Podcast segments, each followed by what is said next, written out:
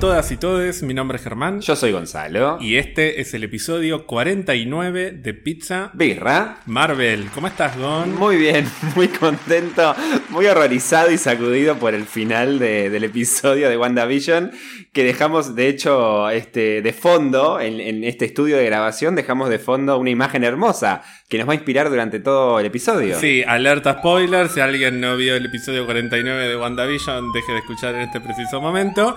Pero sí, básicamente tenemos de wallpaper a Visión muerto. Es un horror. Pobre Visión. Al final todo este tiempo, una de las profecías cumplidas de Pizza Guerra Marvel estaba el cadáver ahí. Sí, eh, yo, para mí, creo que lo habíamos mencionado en el capítulo anterior. eh, que, que jodíamos diciendo, ¿y si, ¿y si tiene el cadáver y lo está usando para manipularlo y con eso lo, le- lo devuelva la vida en su mundo, Wanda? Bueno, un poco de eso vamos a hablar igual más adelante en el episodio, pero, pero lo que vimos al final del capítulo, yo te vi la cara a vos, te mandaste la mano a la boca porque fue como un... Así como fue un horror ver eso. Sí, me volqué vino en la remera, todo un Sí. desastre, me tuve que cambiar. Pero bueno, ¿cómo estás vos, Ger? Estoy bien, tuve una semana Hermosa, sí, hermosa. tuve una semana con muy buenas noticias, no fue esta, pero bueno, la verdad que tenía ganas de ver este episodio. Te pregunté antes de darle play si habías visto algo en las redes y demás, porque se promocionó bastante y yo ya sabía que por lo menos íbamos a ver algo del mundo real, algo no sitcom, digamos. Lo que no me esperaba era que todo el episodio, o prácticamente todo el episodio, iba a ser desde el punto de vista de Sword. O sea, tuvimos el famoso episodio del punto de vista de Sword que especulamos que íbamos a tener en algún momento. Ya empezaron los ruidos en la calle. No voy a interrumpir para cortar los ruidos porque ya son parte de este podcast. El, el año 2 de Pizza Birra Marvel viene con Ghost Rider andando en la moto de fondo todo el tiempo. Nicolas Cage. ¿Estará Nicolas Cage en el multiverso? Después de lo que vimos o de lo que venimos viendo con WandaVision, puede pasar cualquier cosa. Sí, lo que vos mencionás, eh, no solo se cumplió esto que vos venías, sobre todo vos venías eh, eh, diciendo, agitando, de que en algún momento teníamos que empezar a ver un poco de el detrás del mundo que pasa en West, eh, Westside, ¿no? Es, Westview. Ah, Westview, gracias, en Westview. Eh, pero se dio lo que vos particularmente venías diciendo.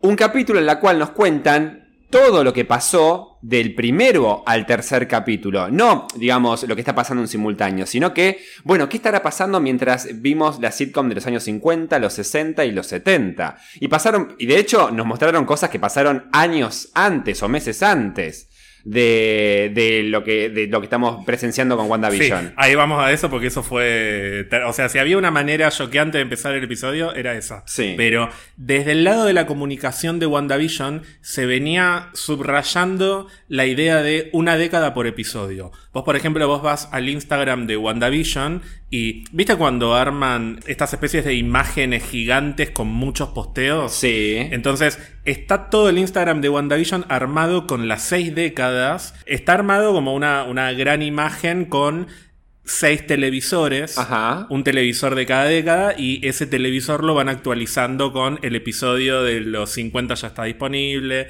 El episodio de los 60 ya está disponible, etc. Entonces, estaba todo dado para que el cuarto episodio fuera el episodio de los 80. Y no pasó eso. Tuvimos un episodio 100% por fuera.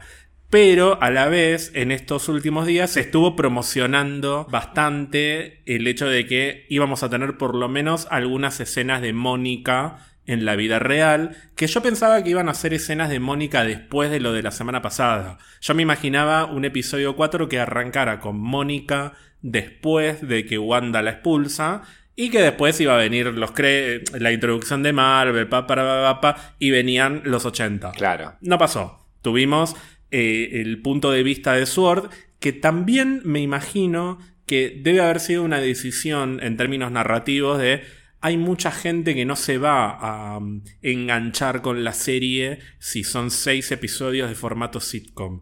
Lamentablemente es algo que estuvimos hablando antes de empezar a grabar. A nosotros nos, nos viene re gustando WandaVision y demás, pero hay gente que se está quejando, gente que, que por ahí no es el público recontra fanático, pero WandaVision y todos los productos de Marvel son productos que apuntan a... Apuntan a un público masivo. Entonces público tratan masivo. de contentar a una gran diversidad de público. Y hay mucha gente que puso el primer episodio de WandaVision sin tener la menor idea de qué era lo que iba a ver y se esperaba eh, superhéroes. Y no fue eso. Entonces, de alguna manera hay que retener a esa gente. Hay gente Claro. que no puede esperar seis semanas a tener respuestas sobre por qué estamos viendo una sitcom. Así que está bastante eh, bien pensado, me parece, el ritmo de la serie. Sí, me parece que igual ya está pensado desde que se pensó la serie, digo. No es que, che, pa- ya van tres episodios y entonces eh, la gente, como hay, hay parte del público que se queja de que quiere un poco más de acción, qué sé No, yo. no, no, no, Claramente no. está pensado como diciendo, che, bueno, seguramente en algún momento pensaron, bueno, hacemos todo primero sitcom y después que, que se resuelva todo el problema. Seguro que esa idea se barajó, pero a alguien se le ocurrió y dijimos, no, che, pará, porque hay gente que tal vez o no le da la cabeza, qué malo, o no le interesa la parte sitcom, sino que quiere ver qué pasa con, sus héroes, los Vengadores, los Avengers, eh, después de, de Endgame. Entonces es como que, bueno, le damos, le damos el formato sitcom como que, digamos, va a ser la base y el corazón, digamos, de, de la serie, y después te mechamos con un cuarto capítulo en la cual no vimos ninguna década. Vimos simplemente la evolución de las tres décadas que ya vimos en los tres episodios anteriores, pero todo visto desde la óptica del el mundo real. Lo que está viendo no solo Mónica, sino otros personajes que ya conocemos por otras películas de Marvel. Arranquemos hablando de la primera escena, que yo creo que nos tomó por sorpresa a los dos. No sé si vos te esperabas ver lo que vimos al principio del episodio. Yo definitivamente no. No, no lo esperaba y de hecho me costó entender qué estaba pasando porque primero pensé, ¿pero qué? ¿Los poderes de la, de la bruja hicieron que Mónica pudiera como aparecer o desintegrarse? Y no, claro, después me di cuenta de que no estábamos viendo una escena del presente y que estaba volviendo. Y, cua- y fue, cu- y cuando caí, que empecé a ver gente que empezó a aparecer de vuelta, dije, nah, me está jodiendo. Claro, el, el famoso blip. Sí, esto es algo que seguramente más adelante, no sé si en este episodio, probablemente en este episodio lo hablemos, pero a futuro seguro lo vamos a hablar mucho más en detalle. Mónica Rambo, que por fin tenemos el nombre completo y real de este personaje, en los cómics tiene poderes y está todo dado para que los poderes en el MCU los consiga en WandaVision. Y de hecho, yo creo que ya los tiene. Yo creo que salió de, de Westview con poderes. Es decir, toda esta experiencia para mí le debe haber dado sus poderes a Mónica Rambo. Entonces, sí. en los primeros segundos yo lo que pensé es, ah, Mónica está despertando después de lo que pasó en el episodio anterior y ya tiene poderes. Que ah, y está bueno, apareciendo, eh, está como transformándose. Y de repente veo que está en un hospital y los gritos y ahí me cayó la ficha. Dije, no, claro, esto es un flashback. Y lo que dijimos los dos, nunca habíamos visto realmente y seriamente, mejor dicho, cómo fue el regreso de los desaparecidos. Lo vimos en Far From Home en una escena muy cortita y bastante cómica, pero debe haber sido igual de traumático o, más o menos por ahí que la desaparición, porque...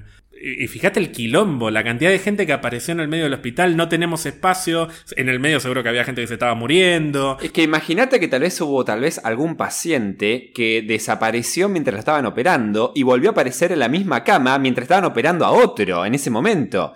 O, a ver, podemos hacer un capítulo de los divagues imaginando escenas de cómo volvió la gente después del chasquido de, de- de Iron Man. Imagínate que un De tipo... Hulk, de Hulk. De Hulk, perdón, de Hulk, claro. Sí, que perdón, te interrumpo, que eso en algún momento, es un poco un hechicero lo hizo, ¿no? Pero los guionistas y, y los directores en algún momento dijeron, bueno, el chasquido lo hizo Bruce Banner, que es una persona súper inteligente, así que tuvo en cuenta que, no sé, por ejemplo, la gente que desapareció en un avión que estaba en el medio de un vuelo no aparezca en el aire y se caiga, ¿no? Como que, Claro. como que todos vuelvan sanos y salvos. Pero bueno, tiene un límite eso también. No, no, por supuesto. De hecho, bueno, está bien que eh, viste que él dijo. eh, en, la, en Endgame se lo dicen. eh, acordate, traelos a todos cinco años adelante. Y él, él como que dijo: los quiero traer a todos sanos y salvos. Como que supongo que en su capacidad, que incluso la, la de Ancient One dijo: bueno, todos contamos con vos. En su capacidad fue como. Quiero que vuelvan todos, pero que vuelvan sanos y salvos, ¿no? Que tal vez justamente estaban en un avión y aparecen ahí cayendo del cielo. Me imagino una situación graciosa de que tal vez un tipo desapareció en la cama con, no sé, con su pareja y después, cinco años después vuelve, pero hay otro tipo, otra mina. Y dice, ah, mi amor, yo ya hice pareja. Y Gonzalo. claro, yo, yo ya seguí mi vida, vos te fuiste, desapareciste. Me imagino situaciones graciosas que eso sí sería para, no sé, para Ant-Man, ponele, o una comedia o algo. Pero esto te lo, te lo mostró del lado dramático. Y Claro, encima, en ¿dónde el contexto, y encima en el contexto de un hospital, que ya de por sí el hospital siempre es un lugar dramático para cualquier película, incluso de superhéroes. Eh, entonces, te muestra no solo la parte dramática, sino el caos. Si un hospital siempre es un quilombo, imagínate que vuelva gente de la nada misma. ¿Puedo ser un poquito mala onda? Un poquitito, Sí. porque tuve una semana de mierda. Sí. Un poquitito forzado que esa doctora se tome el trabajo de explicarle en el medio de todo ese caos. No, bueno, porque tu mamá la operaron hace tres años, que fue dos años después de que vos desapareciste. Entiendo que era necesario resolverlo todo en una única escena, pero no, no me lo terminé de creer. No me terminé de creer que en el medio de todo ese quilombo la doctora tranquila y, y- y paciente le explique todo cuando esa misma doctora debería estar desesperada también por buscar a sus, a sus seres queridos. Pero bueno, soy mala onda. Está- no, no está bien. Eh, me parece que no es la decisión más acertada, pero fue una, una forma rápida No. y dentro de todo Fue efectivo. Fue efectiva efectivo. para Sí, decir, sí. listo, tu, perdón, suena horrible, pero bueno, eh, tu mamá falleció, listo. Lo que te queda básicamente es tu trabajo. Fíjate que tres semanas después de eso ya volvió a Sword. Que Claro. el director interino le dijo, mira, la verdad que la mayo- la so- debe ser la primera o de las pocas que al poco tiempo de volver regresó a su trabajo. Sí, y, y que no me sorprende. Y que no me sorprende también, debe tener un cargo muy importante, no solo por ser la hija de, sino porque me parece que ella ya tenía, se ganó un cargo muy importante en Sword.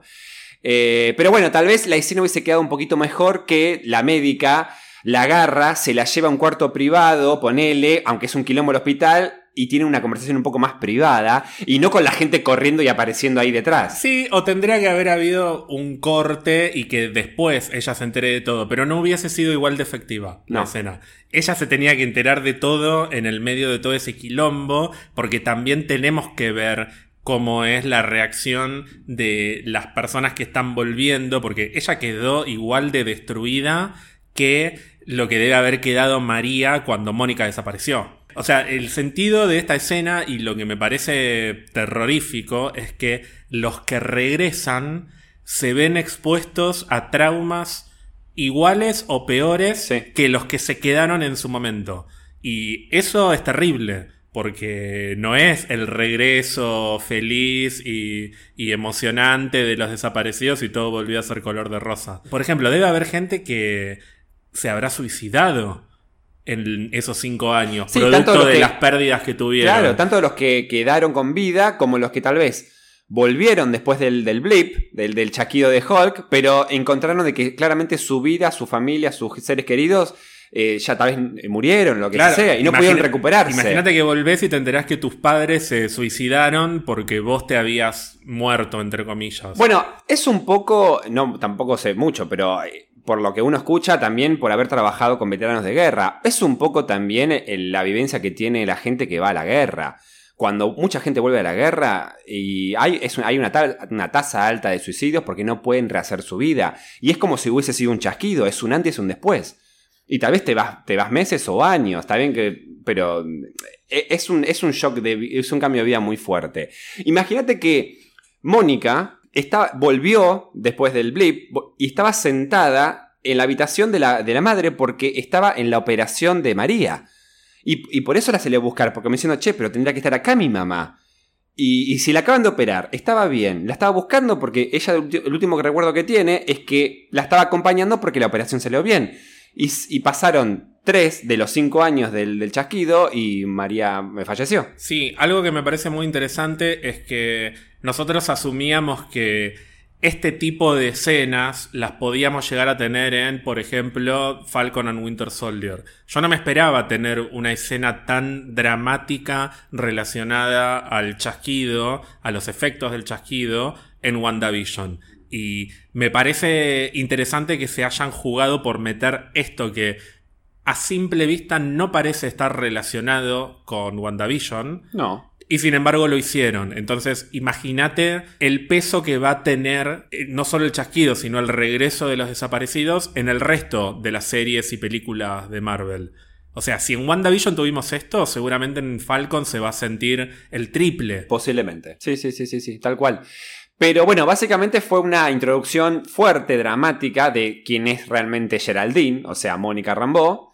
Y fíjate que ni siquiera la vemos volver a su casa y a su vida, no, directamente la vemos tres semanas después yendo a este gran super complejo de Sword que yo te dije, ¿dónde carajo queda? Porque me quedó esa intriga. ¿Dónde está Sword? Sí, acá descubrimos un montón de cosas y nos hacemos un montón de preguntas nuevas, por supuesto. Descubrimos que Sword a diferencia de lo que nosotros veníamos especulando, no es que es el nuevo Shield. Nosotros especulábamos que Nick Fury, después de los eventos de Infinity War y Endgame, iba a reorganizar lo que en su momento había sido Shield en una nueva organización más concentrada en lo espacial, que fuese Sword. En este episodio nos enteramos que en realidad Sword existía desde antes, existía desde mucho antes de Infinity War. De hecho, fue fundado nada más y nada menos que por María Rambo, es decir, la amiga de Carol Danvers, de la Capitana Marvel, que tiene sentido que haya sido ella la fundadora porque es una de las pocas personas que estuvo presente durante la única invasión extraterrestre a gran escala que sepamos por lo menos que sucedió antes de los eventos de Avengers, que fue en los 90. Me gusta que María tenga ahora una especie de estatus tipo Peggy Carter. Claro. Es como la Peggy Carter de Sword, básicamente. Es como no, es la Peggy Carter de Sword. Sí, sí, sí. digo como porque ponele que Peggy Carter tiene como una cosa como de leyenda porque es de los años 40. Sí. Sword es un poco más reciente. Eso también me gusta porque me da la sensación de que María y Nick Fury deben haber estado en permanente contacto. Hay gente que hasta dice por ahí tienen algo amoroso. Ah, no lo Me gustaría saber eh, si pasó algo entre ellos en algún momento. Ay, pero qué, sí, sí, intrusos, intrusos. Pero me imagino un contexto en el cual Shield se va volviendo cada vez más importante y Sword comienza siendo algo más parecido a lo que es en los cómics, que ahora vamos a ir a eso. Es decir, una organización preparada para defender a la Tierra en caso de invasiones extraterrestres. Porque claro, vos ves en Capitana Marvel, vienen los Kree, parece que van a hacer mierda todo. Y después no pasó nada más. Pasaron 15 años más o menos en los que los extraterrestres no tuvieron una presencia significativa en la Tierra y tiene sentido que entonces Sword se haya ido como devaluando. O sea, me da la impresión de que se fue casi desmantelando, por eso se terminó convirtiendo en una organización más concentrada en reacción ante armas, no ante mundos. Es decir, Sword en los cómics el acrónimo de SWORD tiene que ver con observación y respuesta ante mundos con vidas. O sea, la W es de World. Y acá nos enteramos de que la W es de Weapon. Y viste que Mónica viene como, como diciendo, bueno, ¿en, ¿en, qué estado está el programa de astronautas? Como que no parece haber presupuesto destinado a cosas espaciales, sino que el presupuesto parece estar más orientado hacia cosas más terrestres.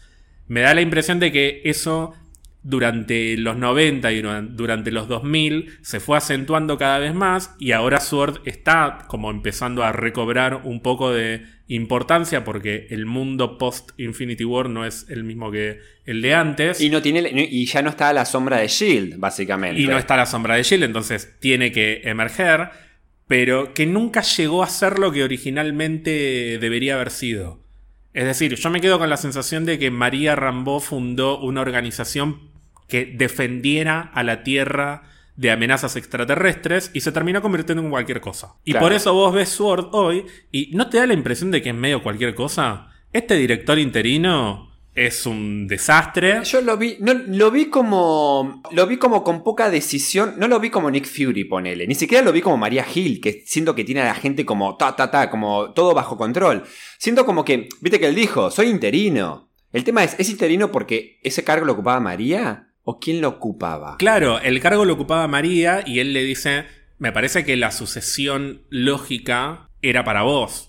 No para mí, pero yo era el único que estaba. Y, y Mónica, un poco eh, viva, le dice, eh, sí, bueno, no lo quería decir yo, pero sí, o sea, estaba vos porque no había otro. Como diciendo, no hay... eh, vos sabés que se muere Nick Fury y si Shield queda en manos de María Hill... Sigue con una línea. No se va a la mierda. No, no. Y si María Hill se muere y queda en manos de Coulson, tampoco se va a la mierda. Como que hay gente capaz en Sí, Shield. sí, sí, sí. En Sword me da la impresión de que no hay nadie. Sí, pero tiene Pasaron mucho. tres semanas y la única que volvió es Mónica. Sí, pero tiene mucho presupuesto. A eso voy. No me parece que tenga tanto presupuesto. Ese es el, eh, el otro punto. Fíjate que no, que recortaron el programa de astronautas. Yo siento que es más mamarracho Sword.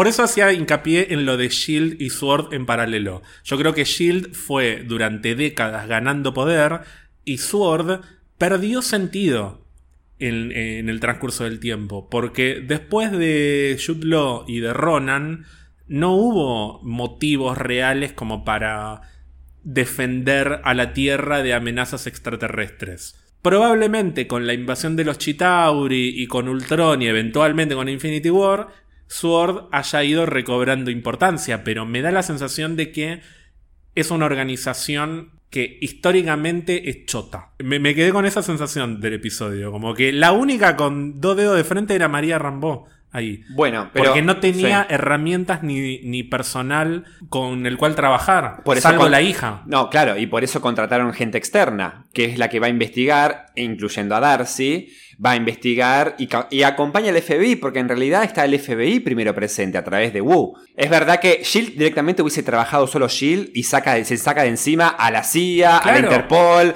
al FBI, a todo el mundo. Shield tiene. Ahí es cuando me voy a Agents of Shield, que es más o menos canónico, y vos ves que vos tenés agentes de Shield que son operativos que pelean, tenés agentes que son biólogos eh, celulares, nucleares, todos títulos que son que no existen, eh, agentes que son recontratecnológicos, tienen una infraestructura gigantesca. Sí.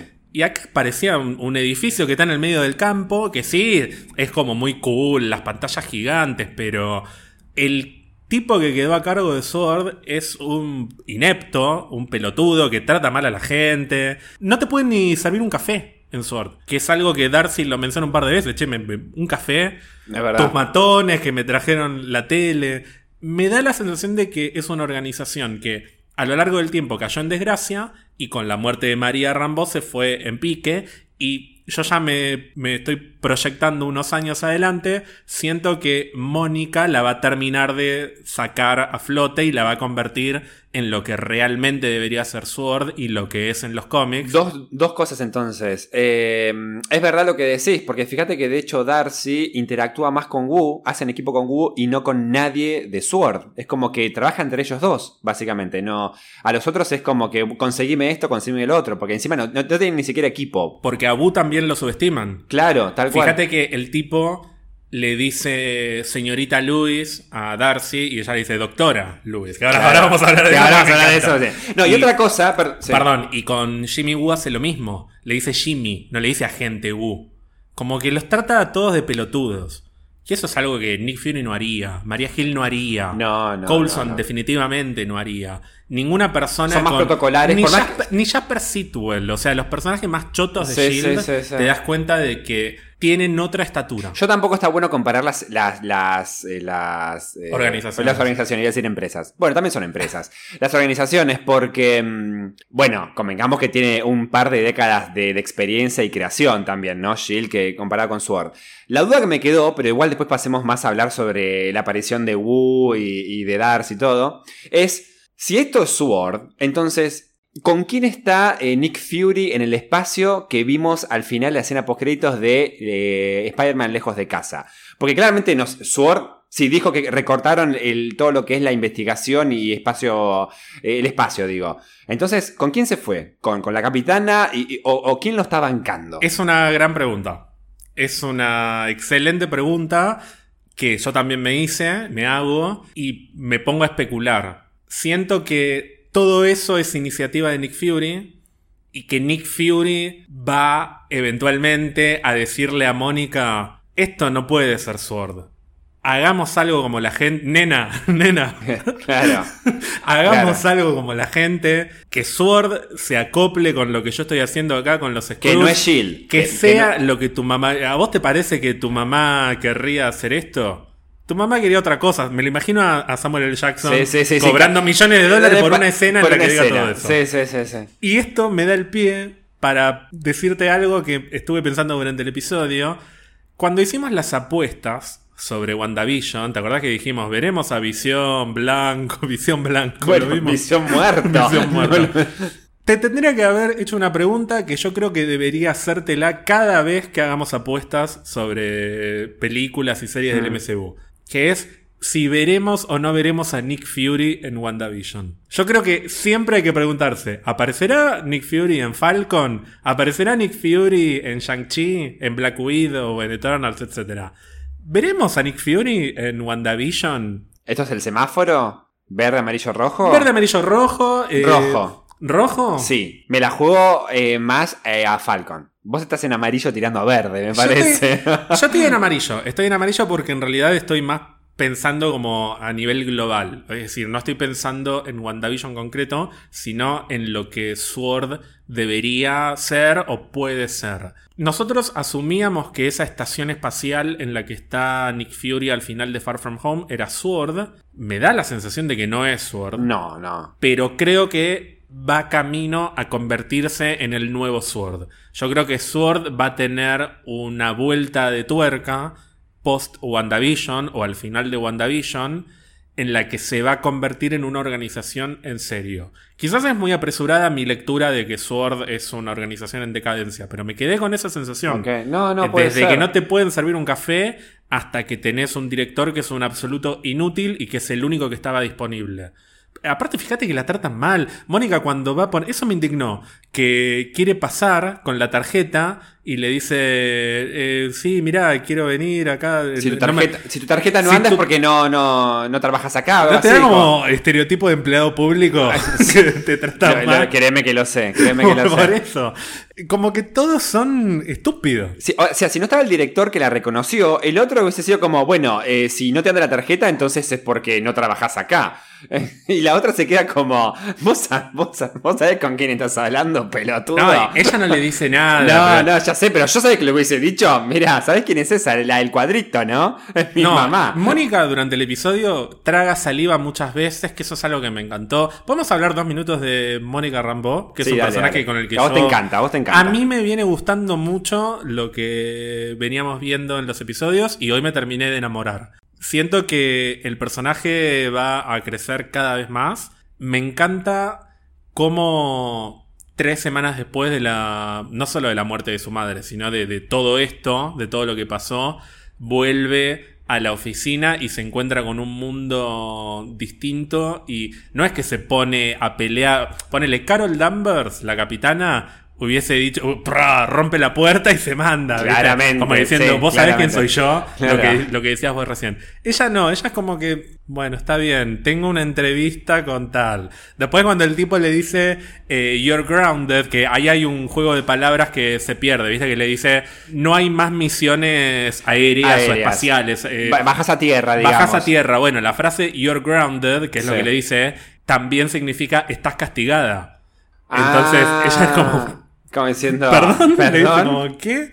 Eh, no, no, que you're grounded, estás en la tierra, no, no vas a tener más misiones aéreas. Sí, la justificación de todo eso fue que en realidad toda- todas estas indicaciones que él está siguiendo es por el- lo que el María me parece le dejó Claro. como, como directriz. Viva, viva. Como diciendo, María. bueno, yo me voy a morir, así que quiero que hagas esto y esto y esto. Y el otro más o menos está tratando, o sea, fíjate que ni siquiera tiene iniciativa propia. Está tratando de cumplir, por, según tu criterio, bastante mal, pero está tratando de llevar adelante el legado de María y cumplir su palabra. Pero Sí, no me parece que sea un hijo de puta el tipo, me No, parece que es un no, estúpido, es un medio- inútil. No sé si es un inútil, pero no está para dirigir Sword. Es un inútil. ¿Vos viste cómo reacciona ante las diferentes situaciones que van pasando en el centro de respuesta? El único que tiene dos dedos de frente, como para preguntarle a Darcy, che, pero esto no puede ser tal y tal cosa, es Jimmy Woo. No es, eh, no, No, no no, tiene no. la astucia necesaria es como para lidiar con este tipo de Por eso, no es astuto. Tal vez el flaco es, es un buen tipo, pero no está para dirigir. A ver, convengamos una cosa. Dirigir Sword, dirigir Shield no es para cualquiera. Vos fíjate lo que es Nick Fury, lo que es Maria Hill. Ese tipo de gente hace falta dirigir semejante organización. No podría dirigir un tipo como este, porque tal vez el flaco es muy bueno no sé, como administrativo o es muy bueno con algo de computación, pero no para dirigir semejante organización. Y menos cuando es una organización que tiene más o menos 30 años de historia y no es que lleva 30 años combatiendo amenazas extraterrestres y demás. Es una organización que se originó en María y murió en María. Sí, y está opacada, claramente. Y está opacada. Y otra cosa, cuando él le dice, solamente vas a tener misiones en tierra, ¿vos asumís que se refiere a, que no va a volar más? ¿O no, no se va al espacio. no se va al espacio. espacio. no, olvídate, no. Eh, para, para, volar sobre la estratosfera está ahí un montón de organizaciones más. Esto es, no te vas al espacio. o sea, digamos que, para, eh, pero por, por la figura central de todo esto que originó Sword, la capitana. Digo, no te vas a explorar el espacio eh, a buscar a tu amiga la capitana Marvel, digamos. Bueno, no, yo interpreto lo mismo, lo que pasa es que María era una piloto terrestre, digamos, ¿no? Una piloto del espacio. No sabemos qué habrá hecho en los 30 años que vinieron después. Por lo que estamos viendo, probablemente María haya vuelto al espacio. Acordate, pero, pero perdón, a lo que iba con esto es a que entonces Mónica es no solo una piloto, porque recordemos que Mónica la habíamos visto como una nenita que idolatraba a Carol y punto. Y que es la que le, definió los colores del traje, todo retierno. Bueno, esa nenita se convirtió no solo en una capitana de la Fuerza Aérea, sino en una mina que probablemente vuele al espacio. Lo cual me parece que la vuelve un personaje bastante grosso. Eso me encanta. Me y encanta cómo lo armaron. Y próximamente con poderes encima. ¿Me recordás los poderes de Mónica en los cómics? Es estas cosas medio extrañas de los 70. Ah, fuma. No, mucha droga, mucha droga. Ella en los cómics se ve expuesta ante una especie de energía, radiación, estas cosas medio extrañas. Y es como que su cuerpo se convierte en energía. Algo parecido a cuando la capitana entra en el modo binario. En el modo binario, exacto. Es algo parecido a eso. Pero no es tan poderosa como la capitana por tener la gema, todo el poder de la gema. No, bueno, a ver. Lo del poder de la gema, dejémoslo para las películas porque en los cómics no estaba. No está, verdad, verdad. Pero hablando del MCU, digo. Por eso, es injusto compararla con la capitana de las películas a la Mónica de los cómics. Ok, ok. Porque en los cómics, los orígenes de la capitana y de Mónica son relativamente similares en el sentido de que las dos se ven expuestas ante una explosión de energía cósmica, etc. Ahora, en las películas, la capitana tiene sus poderes gracias a una explosión de energía originada en una fuente que es una de las gemas, y la pregunta es cómo consigue los poderes Mónica yo creo que el hecho de entrar y salir de la realidad de Wanda sin una protección, como el tipo de las abejas, que ahora vamos a hablar de ah, eso, para mí eso fue suficiente como para que ella consiga sus poderes. Y si vos pensás que toda la realidad que construyó Wanda fue con los poderes de Wanda, que son originados en una gema, entonces por extensión, Mónica ah, también tiene los poderes de una gema. Sí, tal vez menos poderosos porque es a través de, y no la exposición directa como Wanda y la capitana, pero va por ese lado de generar energía. Básicamente genera como poderes de energía, no sé. Sí, pero, y acá me quiero meter en dos temas uno es esto que hablábamos la semana pasada, que es que tanto Wanda como Pietro consiguieron sus poderes gracias a la gema de la mente, pero los poderes de Wanda parecen tener más que ver con la gema de la realidad y los de Pietro con la gema del espacio. Entonces uno dice, bueno, el hecho de que te expongas ante una gema no significa que vas a tener los poderes de esa gema. Y de hecho Wanda está manifestando los poderes de todas las gemas, de las seis está manipulando el tiempo, está, manipulando las almas, porque las está metiendo a todas en una especie de, de universo. Del mundo de la gema alma, en, un mundo paralelo, en una realidad. Está manipulando el espacio porque no te podés meter sin atravesar una barrera dimensional, espacial, etc. No, y perdón, algo que dijimos en el capítulo anterior, de que Visión se movía con los poderes de, Quicksilver. Bueno, tal vez eso también es producto de que Wanda puede manipular los poderes. No, puede manipular en alguien los poderes simulando ser como Quicksilver. Digo, ponele. Digo, hasta puede generar eso. Puede darle poderes a otra persona. Y el otro punto al que quería ir es que Mónica está expuesta ante un tipo de radiación, entre comillas, que la afectó tanto a Wanda como a la capitana, como a ella, y que, por lo que dice Darcy en una parte del episodio, puede afectar al resto del planeta. Hay un momento del episodio en el que le dicen, bueno, pero esta radiación está contenida, ¿no? Sí. Y Darcy le dice, sí, por ahora. Ya sé a dónde querés ir. Y bueno, Ya sé a dónde querés ir. se especula mucho con que el poder de las gemas genera un tipo de radiación que puede despertar mutaciones y ya tuvimos tres chasquidos en la Tierra. Y ahora tenemos otra persona que está construyendo una especie de domo con una realidad, no realidad, no sabemos qué es, pero está construyendo un domo con poderes que están originados en las gemas del infinito y que parecen estar generando un tipo de radiación similar a la de los chasquidos. Y esto devendrá en la aparición de más personas con poderes. Esto generará que tal vez se despierte la mutación que muchos y muchas llevamos dentro y que esto dé pie justamente a, a la aparición de los mutantes en el MCU. Exacto. O sea, estamos planteando la idea de que Wanda podría ser parte, no solo, no solo responsable, porque, los- porque básicamente hubo tres chasquidos en la Tierra, así que imagínate la cantidad de dispersión y radiación que hubo con los poderes cósmicos que hubo en la Tierra. y con cinco años de diferencia. Y con 5 años de diferencia, a lo que voy es, ¿y si el domo que está creando Wanda es una bomba de tiempo y se está acumulando energía y va a explotar y va a emanar una radiación en toda la Tierra que va a, va a ser un antes y un después, como si fuese un, como si fuese un chasquido de las gemas, pero acumulado? Imagínate que estás en un domo, estás chasqueando muchas veces, muchas veces así, hasta que el domo no aguanta más y son un millón de chasquidos de las seis gemas explotado. Porque convengamos que hay muchas referencias a esta cuestión de el tiempo y la bomba de tiempo por el sonido.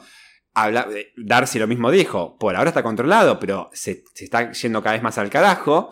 Y, y estamos hablando de lo que vos decías. Y bueno, tal vez no es una cuestión solo de la gema de los poderes de la bruja, sino que la bruja está creando justa, está eh, emanando dentro de ese domo y está empezando a inflarlo de radiación que tal vez termine explotando y no te digo que se convierta en un No More Mutants, pero justamente que haya mutantes básicamente. Sí, vamos a decir un pequeño spoiler de House of M, este cómic en el que cada vez más parece estar inspirado WandaVision.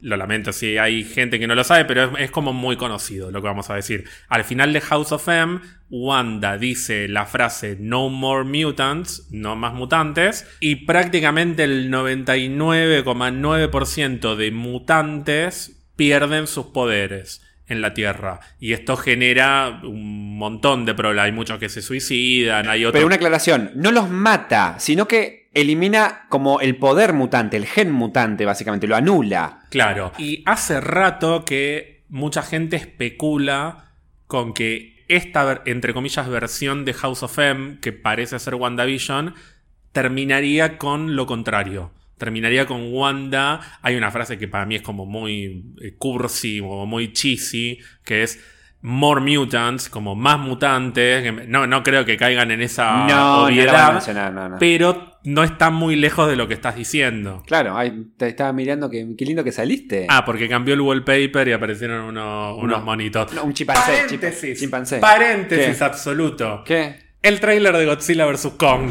El trailer de Godzilla vs. Kong. Interrumpimos el episodio porque me pidieron que hablemos del trailer de Godzilla Yo solo voy a decir una cosa. En primer lugar, claramente yo soy. No hace falta ser Team Godzilla. Por empezar, Kong nunca le podría ganar a Godzilla porque Godzilla claramente es el dios en la Tierra. Ay, Ese favor. mono de mierda no le puede ganar porque, a ver, si además, convengamos una cosa, más allá de que, bueno, es un mono con fuerza, qué sé yo. Primero, las medidas no dan. Y, se- y obviamente lo, lo, lo Sí, achicaron sí, dan porque lo agrandaron, lo Lo, ar- agrandaron. lo agrandaron, claramente. Pero después, Me encanta que no les importa No nada. les importa Es como, nada. Era más chico, bueno, lo agrandaba, agrandalo, no pasa Pero nada. agrandaron, no me jodas, Kong no es tan grande. Pero bueno, eh, pero, no, pero en la propia película de Kong es más Es más chiquito y no creció. Se habían pasado cuánto, dos, tres años nada más. No Y creció el pero, mono. y pero ¿quién está en la película de Kong? Ah, está la capitana y Loki. Y se vio expuesto ante Claro, el poder de la gema. Claro, bueno, pero más allá de eso, no tendría. Hoy leí un. Porque eh, lo mejor que dio el tráiler es la cantidad de memes que hay de Godzilla vs. Kong. Que es genial. Porque algunos son, algunos son obviamente más de, de pelea, a ver quién gana. Y otros son como, este, eh, eh, ¿te gusta la banana? Y Godzilla dice, no, con Godzilla vs. No, Kong. el, el ma- el mejor de todos es Godz- eh, Godzilla haciendo la sopa de macaco. de- oh, sopa de macaco. Es buenísimo, es buenísimo. Ahora, vi hoy justamente un meme que te pone los poderes de cada uno. Y del lado de Godzilla te pone. Básicamente que es una planta nuclear eh, eh, andante que puede lanzar, viste, esos rayos, qué sé yo. Y además, perdón, una cosa. Si vos ves el final de cómo eh, Godzilla vence a el King... ¿Cómo era? El King... King Ghidorah. King Ghidorah, que viste que va caminando y derrite ya de por sí los edificios y, los, y, y- y prende, derrite a las dos de las tres cabezas que tenía el otro. O sea, eh, King Kong no tendría chance con eso. Pero, del lado de King Kong, ¿qué ponían como poder? Eh, los guionistas de la película son los guionistas de King Kong. Como diciendo, ya está. Si, si básicamente vamos. Porque además no podemos esperar mucha grandilocuencia, digamos. O sea, eh, es, una película bastante básica. Si los guionistas de esta película van a ser los, los mismos guionistas de Kong, entonces, ¿qué? Ya básicamente está todo dicho de que quieren que gane Kong la pelea. Lo que me molesta, igual yo para mí yo no creo, es que según las declaraciones del director, dijo de que uno de los dos se va a morir en la película. Vos tenés la teoría de que en realidad. Perdón, porque el director dijo, no es que su- como, es, es como Superman y Batman que se van a aliar contra un enemigo común. Eh, vos tenías la teoría de que iba a aparecer eh, un mecha algo, no sé. Sí, no, no, no, no quiero hablar mucho de eso porque no quiero spoiler, pero Ok. yo siento... ¿Terminaste? ¿Terminó toda tu exposición? No, no, porque me, me revienta de que ahora hay fanáticos de King Kong, ese mono de mierda que encima es una versión yankee de la, de lo- del gran dios Godzilla. Además, perdón, King Kong, boludo, solo tuvo una película memorable en los años 30, qué sé yo. No y- tuvo una, so- sos una- Es una falta de respeto No, a lo que tuvo estás diciendo. una Y en película- los 70 con Jessica Lange. Tuvo una película memorable. Después nadie más se acuerda de otra película. Y después todas las otras películas y remakes y, y versiones que hicieron fueron una cagada atrás de otra. Godzilla viene siendo el rey de todos los monstruos y encima es embajador oficial de eh, Okinawa o de donde me acuerdo de qué es. Y fue a recibir el- la entrega, fue, fue Godzilla, hay fotos de Godzilla recibiendo de- del alcalde o ponerle del jefe de gobierno. Estaba de- gordo, Godzilla. Estaba gordo, pero estaba chiquitito. Lo fue a recibir. Es el emblema, es un emblema nacional Godzilla. King Kong es una copia barata y fea encima. Bueno, si terminaste con todo tu discurso, solo te voy a decir tres cosas como para sintetizar y volver a WandaVision.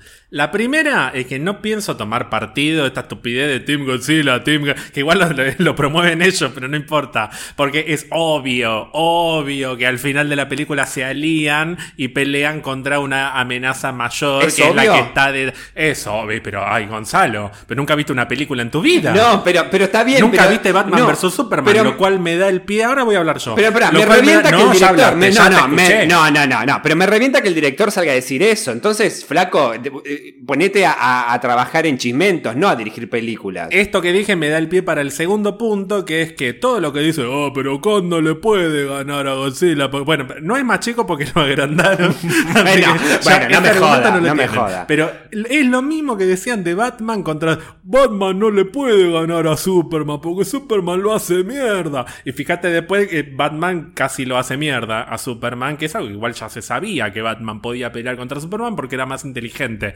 Así que Kong seguramente tenga la inteligencia y la astucia como para pelear contra Godzilla. Y el punto 3, que en el tráiler vemos que Kong le puede hacer frente a Godzilla porque al final del tráiler, astutamente, porque vivo Kong, es, es un mono inteligente, usa una de las, como de las... eh, Eh, ay, ¿cómo? Ay, espera, ¿cómo? no, no me sale en español, no sé, ay, qué, qué, qué cool. no, lo- lo sé Eh, pero me suena como, si fuera un iguanodón, spikes. ¿viste? Como, sí, bueno, e- esas eh, como aletas. Sí, sí, como de los pinches. Son como aletas también. le- sí, como que le pinches, arranca sí. un pinche a Godzilla y se le tira encima a clavarle el pinche en la cabeza mientras Godzilla le tira un rayo en una escena que para mí, y con esto volvemos a Marvel, está claramente inspirada en Thor y Thanos. O sea, Kong se le tira encima a Godzilla como Thor lo hizo con Thanos en Infinity War en una escena que me vuelvo loco Sí. cuando la vea no, en el living de mi casa, porque no creo que la vea en el cine. Sí, pero. eh, y que muchos dicen, eh, King Kong aprendió de, de, de Thor, que le va a apuntar a Le la va a apuntar cabeza. a la qué sé cabeza. yo. Sí, igual malísimo. No le puede. O sea, no tiene sentido. Primero porque es un mono de mierda chiquitito y ahora que creció básicamente unos 10, 15 metros más. Y segundo, no puedo creer que haya gente fanática de ese mono. O sea, Godzilla es lo mejor que le puede pasar de monstruos en la historia. Es el mejor monstruo de lejos. Igual, igual más, mejor que parodia que los, estos son los argentinos y argentinas me van a entender. Mejor parodia que Thanos con, con Thor o que Batman vs Superman es la parodia que están haciendo con la, la- la mejor pelea televisiva argentina de Mauro contra Samid, que es usted, usted avaló, ¿cómo era? La bomba en la isla Calavera. ¡No! Usted no puede decir eso. Usted avaló, nos conocemos, nos conocemos bien, gordito. Dígame cómo se llama usted. no, no, dígame cómo se llama. No, porque le dicen Gojira. Claro, porque no es Godzilla, es Gojira. Claro. Bueno, y después el otro meme que me gustó mucho que te lo mandé es Godzilla gritando Save Mothra. ¿Por qué dijiste ese nombre? que encima aparece. Perdón, otra gran revelación del tráiler. Aparece. No, no aparece Mothra. ¿Cómo que no? No, Mothra se la guarda. No, pe- pe- spoiler de. Esto ya se desvió. Eh, Mothra muere. sí, muere, muere. Sí, pero no iba a aparecer. Vuel- muere, pero vuelve. No, aparece eh, Rodan, que es Ay, el. Rodan, el pterodáctilo. El pterodáctilo. No, no, pero. Ah, entonces. Yo estoy spoileando algo que leí, que supuestamente volvía. Ay, Gonzalo, me spoileaste Godzilla vs. Kong. bueno, bueno, para mí va a ser como la Pero revelación. esto es como cuando aparece. Porque Mothra es como la Wonder Woman de Es claro. Godzilla vs. Kong. bueno, ¿cuánto que cuando parece que Godzilla. Yo no, cuando- grito. Cuando caiga Mothra para salvar la pelea, grito. ¿Vos te das cuenta que eh, hay mucha gente fanática de Mothra? Yo Mothra. amo a Mothra. Pero además es como, es, es- es linda. Y además, tal vez mucha gente ni la conocía de antes, pero en la película de Godzilla, el rey de los monstruos, se ganó el corazón de la gente. Es, Viste que va volando ahí, va a defender. Ay, la amo, la amo. Como también se ganó el corazón de la gente, y fíjate que, que astuto, Sí, la veo, eh, la sí. veo. Se ganó el corazón de la gente de Jimmy Woo. Sí, no, pero hablando de Godzilla, no, Oh. mentiras. Ese mono, bueno, yo quería hablar, pasemos a hablar de, de- de- de la gran, porque no fue chiquitita para nada, la gran participación de Wu y de Darcy. Me Sí, a Darcy la, la dejé para el último, porque me parece que es la mejor. Ok, Pero ok. Jimmy Woo es el primero que aparece después de Mónica, con ese guiño tan lindo que viste que yo hice como, ah, que saca la, eh, la tarjetita del FBI haciendo el truco de magia de Ant-Man. De Ant-Man, Ese sí. detalle me pareció muy, pero muy lindo. Yo creo que hasta eso lo debe haber pensado el mismo actor. Como diciendo, che, si aparezco así, como para mí lo pensó el mismo. Claro, claro. Ya llega un punto en que es muy grande el universo. Los directores y los guionistas se olvidan de todos los guiños. Y lo que me gusta de Jimmy Woo es que, vos sabés que hasta me gustó más cómo lo construyeron acá en, en cinco minutos que habrá tenido en total de aparición durante el episodio, como mucho, que en Ant-Man and the Wasp. Porque siento que en Ant-Man and the Wasp quedó como un personaje cómico, medio boludo. Y acá tenemos esto que te decía hace un rato. Él es el único que es lo suficientemente vivo como para entender lo que está diciendo Darcy y decirle, bueno, pero vayamos al grano, ¿qué es? ¿Una realidad paralela? ¿Son dos Claro. vengadores? Él mismo dice, ¿pero qué? Entonces, el universo, porque Darcy dice que hay energía que está originada en el Big Bang, que Sí, es la energía sí, de las sí, gemas del infinito, el universo construyó una sitcom con dos Avengers. O sea, Claro. él sintetiza lo que nadie en esa organización de inútiles puede decir. Pobre, le estás dando mucho. le- Pero no está solo Ghost Rider, está el del auto, el de la moto, el del caballo, están todos, boludo. Pobre, le estás dando mucho a Sword. Dale Pero- un poco de changüey. Pero le estoy dando mucho a Sword porque quiero que con Mónica Sword se convierta en la reorganización. Pero Jimmy Woo queda como un tipo inteligente. A diferencia del director que le dice señorita Lewis, él le dice doctora Lewis a Darcy.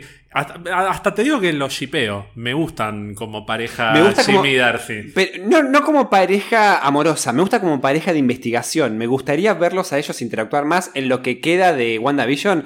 Me encantaría que ellos dos hagan pareja de, de equipo, hagan equipo. ¿Y Darcy? ¿Qué te pareció? Ah, ya arrancó con el- ya arrancó con un chiste, preguntándole a cada uno, bueno, ¿y vos qué sos? No, no. Y dice, ah, bueno, el explorador, ¿viste? ¿Qué sé yo? ¿Y vos qué sos? Bueno, soy tal cosa. Me gustó porque sigue, si- sigue tra- eh, trayendo como alivio cómico, pero la sentí como eh, no tan eh, aniñada o, o- o- o necesariamente que sea el, el- el personaje, el... ¿Cómo se dice? El alivio El alivio cómico. Nunca me sale esa, esa, par- esa, esa frase. A ver, la conocemos a Darcy por dos películas que encima son viejas dentro de todo, porque en Ragnarok ni apareció. Entonces, uno se acuerda de que Jane era la, la- la mente brillante de, de- de Thor con el Dr. Selvig, y ella era básicamente una, una estudiante, una ayudante, que era el alivio cómico, porque tenía muy buenos chistes y remates. No, ella en la primera Thor era pasante. Era y- pasante. Y, de hecho, uno de los chistes que tiene, porque es todo chiste, es que es pasante pero estudia ciencias políticas. Es verdad. Y era la única pasante que estaba disponible para Jane Foster, porque las investigaciones de Jane Foster son como lo, lo más decadente de todo el Y mundo de la refumado, eran todos refumados. Claro, sí. como que no tiene un peso, entonces le mandaron a una estudiante de ciencia política porque era lo que había. Y en la segunda, encima, la pasante tiene un pasante. Eh, Ay, ¿te acordás? Muy Que- devaluado. que después se lo todo. chapa encima, Y después sí, se lo chapa. Pero- Y acá es la doctora Darcy Lewis, doctora en astrofísica Astrofísica. que es el campo de Jane Foster. Claro. Lo cual me da dos cosas. Uno, cómo creció el personaje que siento que es grosa, o sea, hace chistes, todo lo que sea, pero no es que está zaraseando. No, La mina no, con un par de, de- de pistas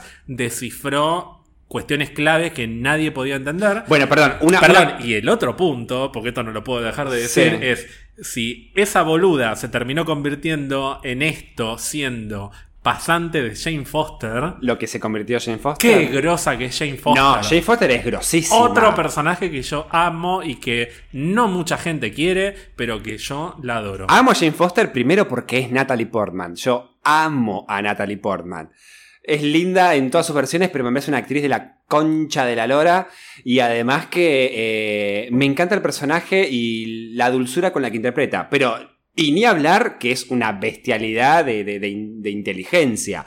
Pero vos fíjate esto. Fíjate a qué nivel están llegando estos personajes, que parecen como muy lejanos, porque estamos hablando fase 1 y 2, o sea, muy viejo. Eh, Darcy se convirtió, no por desmerecer las ciencias políticas, eh, pero Darcy se convirtió en doctora astrofísica. Entonces Jane, que ya era la grosa de astrofísica, ¿qué le queda? Y bueno, claramente le queda convertirse Thor. básicamente en Thor, porque Claro. otra cosa no le queda. Me gustó mucho la interacción que tienen estos dos personajes. Te iba, te iba a dar el pie a algo que eh, como que alimenta tu teoría de que Sword es una cagada, porque vos yo te dije, yo te lo dije mientras vimos el capítulo. Darcy llega, ni se llega a instalar con sus cosas, que ya conecta un par de aparatos y se da cuenta de cosas que Sword no se dio cuenta con todo el equipo que tenía instalado. Como diciendo, tenía que llegar ella para que digas, "Mm, esto no está muy bien, qué sé yo. Vos fíjate que no la dejan ni siquiera cambiarse, que le dicen, bueno, ¿me puedes dar un café? Pero un café no de esas cápsulas, porque contaminan el planeta, ¿viste? Como diciendo ya, como está canchera encima. Y se da cuenta que encima después sigue dando más datos y no le siguen dando el café. Pero bueno. Es grosa, me encantó. Y tiene sus momentos graciosos, claramente. Algo inteligente que tuvo también el capítulo, el guion, lo que sea, es que se pone mucho en el lugar de nosotros y nosotras, el espectador. Eso es muy lindo. Eso está bueno. No solo en Darcy, sino también en Jimmy Woo. Ella toma el rol de, ay, mira, se están dando un beso, son re tiernos. Y después dice, Y tuvieron, bueno, tuvieron me, gemelos. me involucré emocionalmente Claro. en el episodio. Y otra cosa que me causó mucha gracia es Jimmy Woo diciendo, bueno, ya identificamos dos personas, ahora vamos a tratar de organizarnos e identificar a los demás. Y viste que empieza a notar en el pizarrón todas Sí. las preguntas que nos hacemos nosotros. ¿Por qué aparece tanto la, forma del hexágono? Que es algo que no lo mencionamos en los capítulos anteriores, pero esta forma del hexágono aparece recurrentemente en, los episodios, sobre todo cuando termina el episodio de la sitcom o en las presentaciones, en la presentación de los 70 está todo el tiempo, que el hexágono se me ocurre vincularlo con dos cosas. Una que es como la más, no sé si básica, pero, pero como que no le, no le encuentro mucho sentido. y que tiene que ver con algo que a vos te, te, te está volviendo loco, que es las abejas. El hexágono es una forma que tiene que ver con los panales de abejas. Se asocia muy rápidamente con eso. Y vos te venís quemando los sesos con por qué Sí. el tipo que se metió a través de la alcantarilla, que hoy vimos que efectivamente era un agente de SWORD con un traje antirradiación, ¿por qué de repente aparece con abejas? Yo no lo termino de entender eso tampoco. No sé si es que la realidad lo transformó en eso para que el traje tenga sentido. Es decir, para que el traje antirradiación se convierta en un traje de apicultor, porque es un poco más normal en términos de, de lo que estamos viendo en esa realidad.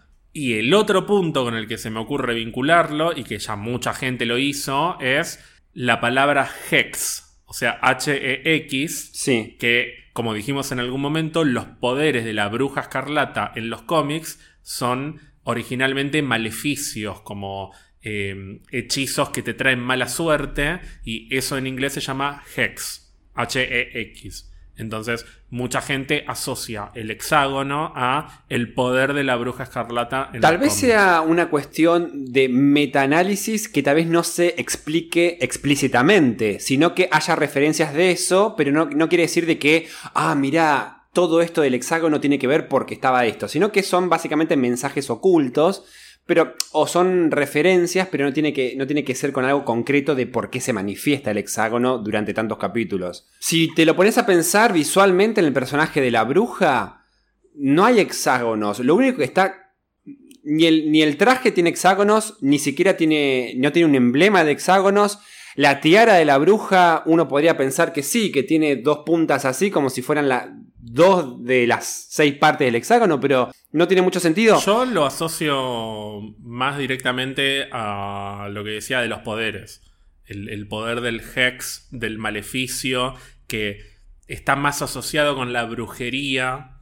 Y esta serie parecería ser el pie para que Wanda se convierta en la bruja escarlata. O sea, siento que es algo, entre comillas, inconsciente. Como una manifestación de lo que vamos a conocer en WandaVision como el poder de bruja, más que el poder de Wanda con la telequinesis Claro. y, y- y que te tiro esto, te tiro lo otro. Que lo vimos manifestado, de hecho. Perdón, perdón que te cambie de tema, pero eh, algo que me llamó la atención, hablando de poderes ya, es que lo que veía Darcy a través de la tele se veía más cortado de lo que nosotros vimos en los, cap- en los capítulos anteriores. Sí, Es como que ellos ven, ni siquiera ven la parte completa del capítulo.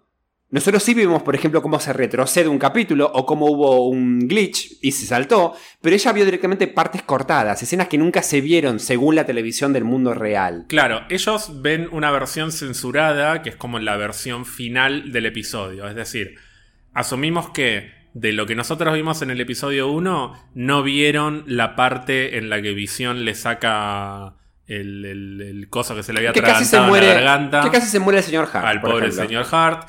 En el episodio 2 vimos que claramente la parte en la que a Dottie se le rompe el vaso porque lo aprieta con mucha fuerza y le sangra la mano está cortada. Probablemente la parte en la que Wanda rebobina esté cortada y la pregunta es qué pasó con ese pobre Vos sabés que no sé. este cristiano que se metió ahí Para mí no lo, traje. no lo expulsó. Para mí se convirtió en una abeja, no sé. Pa- no, para mí lo tiene. Lo tiene como secuestrado, básicamente. Y bueno, y claramente de lo que vimos en el episodio 3, la parte en la que Wanda expulsa a Geraldine está cortada. Lo que sí quedó claro también es que vimos un poquito más de lo que pasó con Mónica cuando fue expulsada. Vimos a Wanda después de mucho tiempo, después de Endgame, usar sus poderes. Sí, yo te había dicho que uno de los motivos por los cuales pensaba que íbamos a tener una perspectiva de Sword era que había algunas escenas de los trailers que tenían que ver con lo que habíamos visto la semana pasada, pero que no estaban en el episodio. Y efectivamente, hoy vimos a Mónica reaccionando ante lo que le dice Wanda, la vimos a Mónica volar por Westview antes de salir de, es decir, volar por el, el- pueblo de Wanda antes de salir al pueblo real. Eh, que ahora me estoy dando cuenta, viste que una de las preguntas que anota Jimmy es ¿Es el mismo tiempo y el mismo espacio? Bueno, una cosa muy simple y muy fácil de analizar, o sea, no hay que ser muy inteligente. Cuando Mónica es expulsada es de día y cae en el mundo real de noche. Claramente hay una manipulación del espacio y el tiempo que excede lo que Sword, Darcy y Jimmy Woo pueden analizar desde donde están. Eh, sí, eso es lo que yo te quería también decir. Es em, la transmisión de los episodios de la sitcom no se dan en, eh, el mismo. Em, en la misma dimensión de tiempo que en el mundo real. Tal vez, eh, no sé, en el mundo real eh, un día son dos episodios de sitcom o son medio episodio. No sabemos bien cómo, cómo es esta, este desfase entre el tiempo dentro y fuera del domo, digamos. Y de hecho hay algo que está sugerido en el episodio que es que lo que nosotros estuvimos viendo del producto sitcom no es lo único que hay. Ellos me parece que vieron en Sword, Darcy, Jimmy, etc. Me parece que vieron más capítulos. Me parece que hay más capítulos de sitcom, porque por ejemplo está el momento en el que Darcy reconoce a Mónica, que está sentada en un, no sé si en un, banco de plaza o en dónde, y de fondo están Wanda y Agnes charlando, y eso no es una escena que hayamos visto antes. No la vimos. Me parece que hay varios capítulos de WandaVision y nosotros estamos viendo una parte. Vimos un episodio de los 50 que era importante porque en un momento Wanda rompe un poco el clima para que Visión salve al señor Hart. Vimos un episodio de los 60 en el que Wanda rompe el clima un par de veces. Como que estamos viendo una selección. Exacto. Que tiene que ver con los momentos en los que se rompe esa realidad, pero hay más. Además, convengamos que la, posibilidad de visualizar los capítulos, los, la, serie, el, sí, los episodios de la sitcom, es porque llegó Darcy. Pero digo, eh, Wanda ya está metida en ese domo mucho tiempo antes, entonces hay más capítulos que incluso a veces ellos ni siquiera vieron. Sí, y esto me hace pensar en algo que nos dijo uno de nuestros oyentes que se llama Matías, que es que... Ay, ese nombre es mi perdición, sí. ¿Qué nombre no es tu perdición? No, pero los Matías eh, son, son un tema, sí. Sí, tengo muchos Matías en mi vida. A ver. Que cada vez que Wanda cambia algo o retrocede el tiempo o, dice no, etc., tal vez está construyendo una especie de realidad paralela. ¿Será que todo lo que está haciendo Wanda está construyendo líneas paralelas y esto contribuye a que el multiverso se vaya ampliando y modificando cada vez más?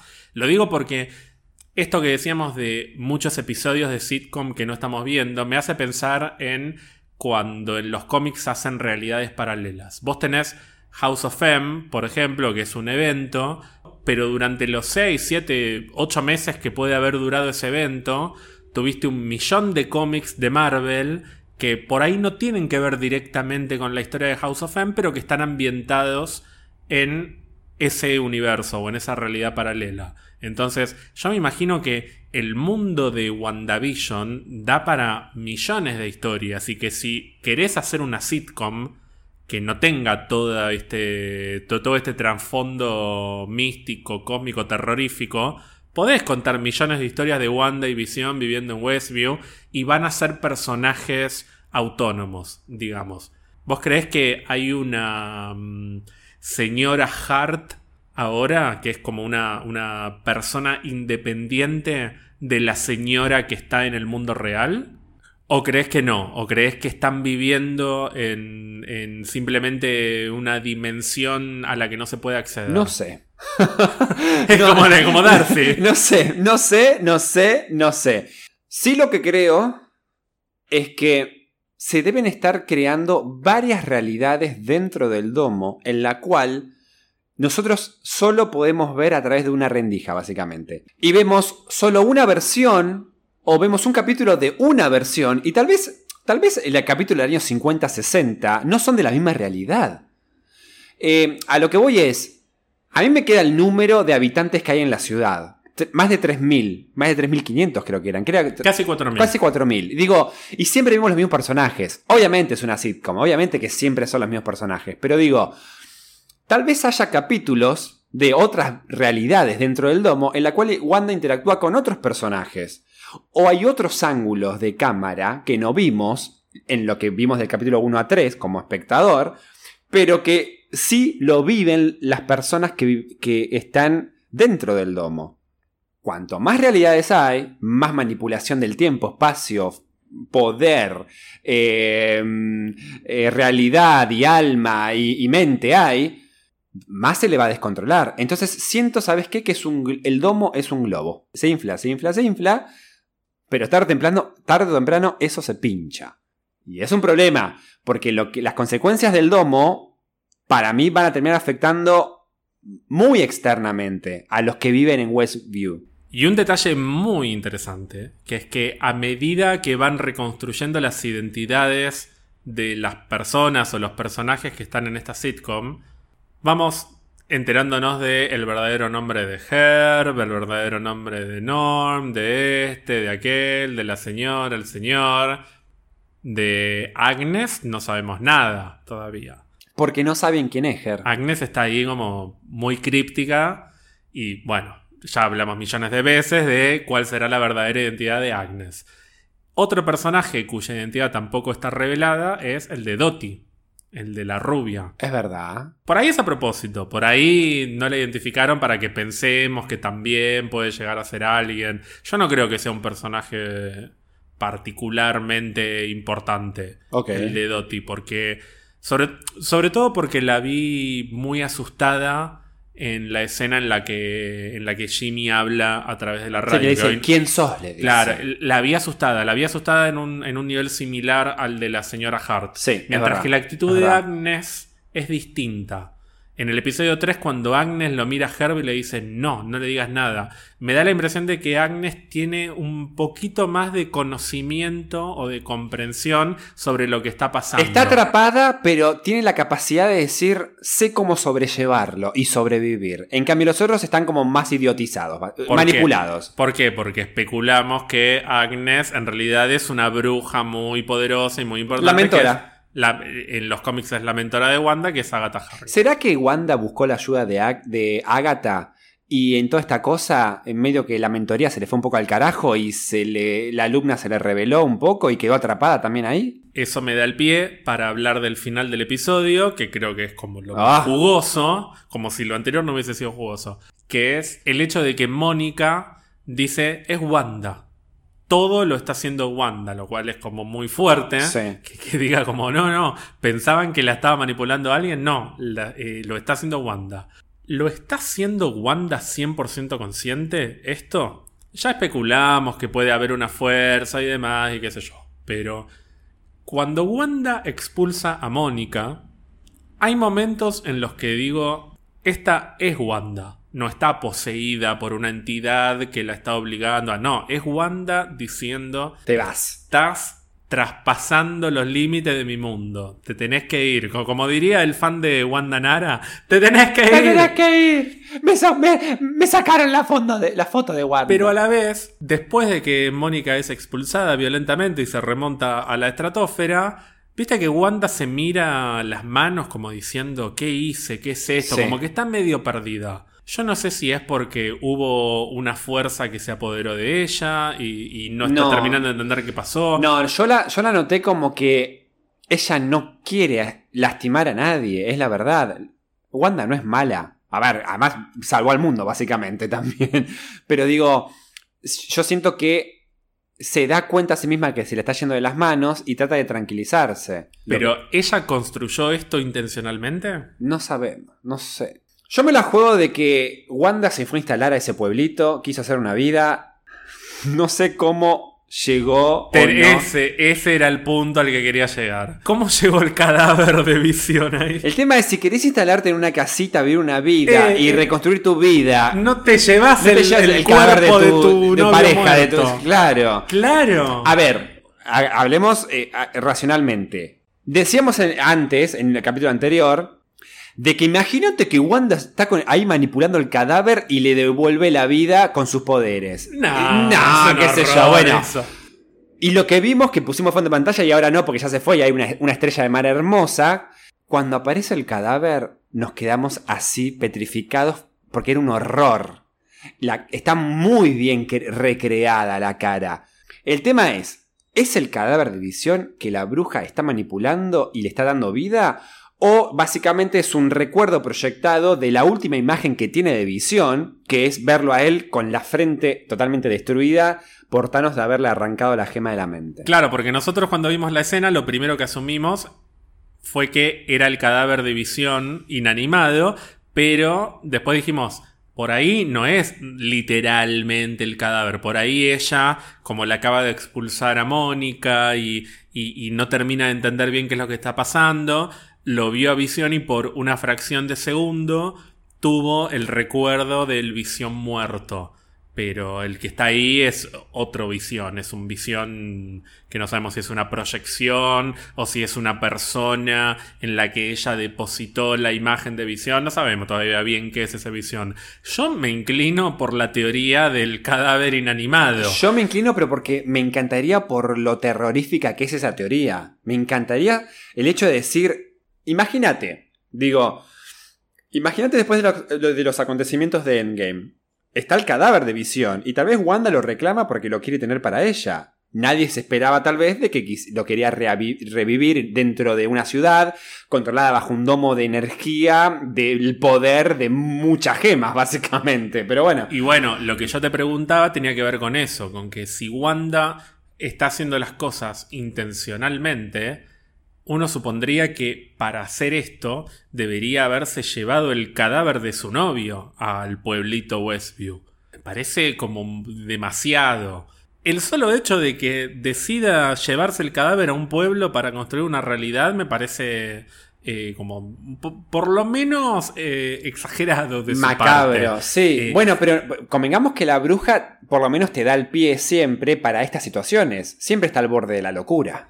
Sí, pero una cosa es Al estar borde al de borde de la de locura y ot- pero una cosa es estar al borde de la locura y otra cosa es idear un plan con un nivel de, de- de perversión y de, de- Morbosidad, de morbosidad que me parece que no aplica a Wanda. Wanda no es una villana, es un personaje que Le pasaron todas cosas feas. le pasan cosas feas. Estoy hablando de los cómics igual. Sí. Que en los cómics termina ocupando el papel de villana en muchas instancias, pero no es una villana. Se convierte Es en, un antagonista, en pero no es villana. antagonista o, o- o- o si querés decirle villana, le decimos villana, pero en momentos concretos. No es ella una villana. Ocupa ese papel en algunos momentos. Sí, y de hecho muchas veces es villana, pero porque la han manipulado o usado porque sus poderes no los tiene nadie, básicamente. Entonces, en este caso, está siendo víctima de una manipulación de ese estilo. Le pusieron el cadáver ahí y ella inconscientemente terminó construyendo esta realidad porque la llevaron a eso. Son todas preguntas que no, no podemos responder, pero... Sí, esas preguntas ahora tenemos desde el primer capítulo. El final de este capítulo me generó una duda nueva cuando después, viste, cuando Wanda ve el cadáver de Visión y mira para abajo y después vuelve a levantar la vista y lo vuelve a ver a Visión bien. Viste que Visión le dice, podemos irnos, podemos irnos a donde queramos y ser felices. Y ahí se lo está diciendo no en modo sitcom.